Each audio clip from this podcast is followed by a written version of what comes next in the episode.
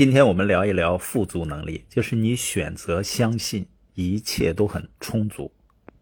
我家孩子小小辈儿呢，他几乎喜欢他每一天要做的每一件事情，所以每天晚上呢都是恋恋不舍的上床睡觉。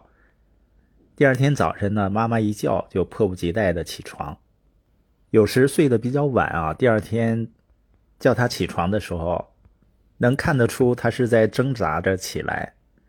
在我记忆中呢，小时候如果没睡醒要起来的时候是非常难受的，但他迫不及待的要起床，因为新的一天对他来说好像是会发生什么奇妙或令人兴奋的事情，他迫不及待的想过这一天。我相信这是富足心态的一个表现。富足的思考者，他认为一个人所需要的任何东西在这个世界上都富富有余。也有匮乏的思考者，他们认为一切都不够满足需求。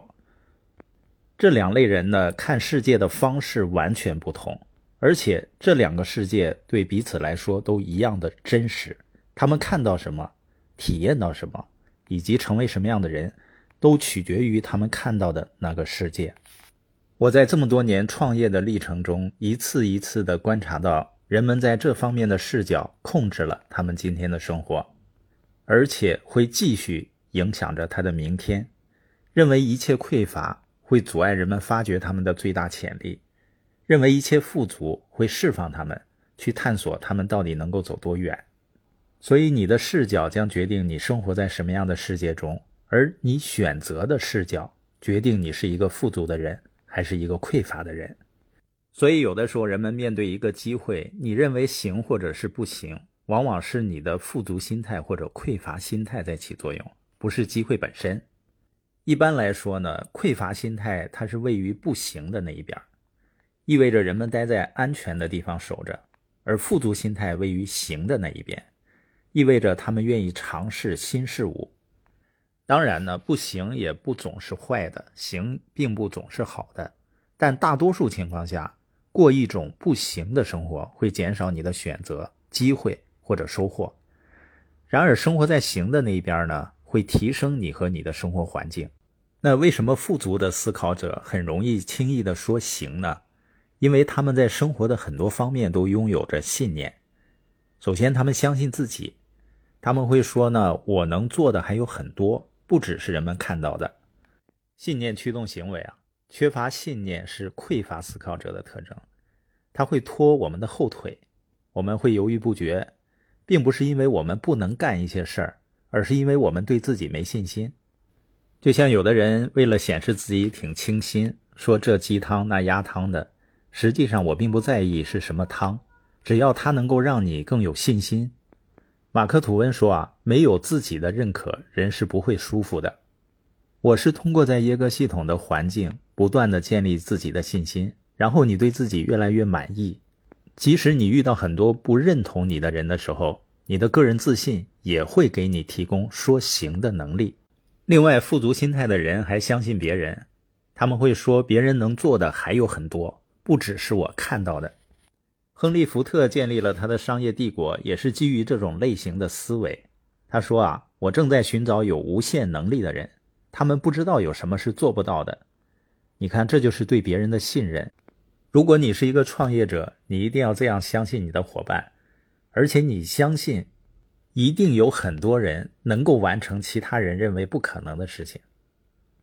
如果你不相信，你怎么能吸引这样的人呢？我们回头看一看，历史一次一次的证明，人们能够完成其他人认为不可能的事情，而那些完成看似不可能事情的人，每一个人都具有富足的心态。如果你不相信有这样的人，你就找不到富足的人呢。他还懂得远景的力量。实际上，我们的远景并不取决于别人给我们指引了什么，或者是我们看到了什么。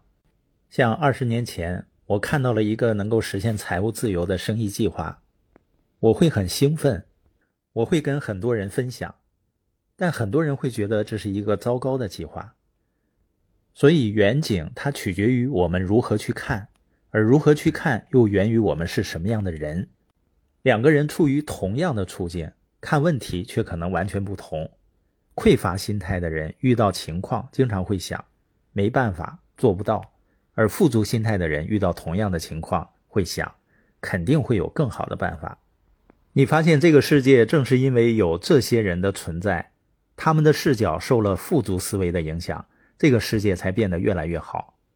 因为人们曾经认为在陆地上肯定没有比骑马更快的了，但是瓦特呢，他认为肯定会有更好的办法。他就发明了蒸汽机。以前的人也认为不可能跟千里之外的人通话。贝尔认为肯定会有更好的办法，他发明了电话。人们还认为人是不可能飞起来的，而莱特兄弟认为肯定会有更好的办法。富足的人还有一个特征啊，就是慷慨。慷慨呢，不仅仅是做慈善捐款，还有其他类型的慷慨，跟金钱没有关系。比如说，你给人们一次机会。给人们提供资源和信息，让人们更好的完成工作。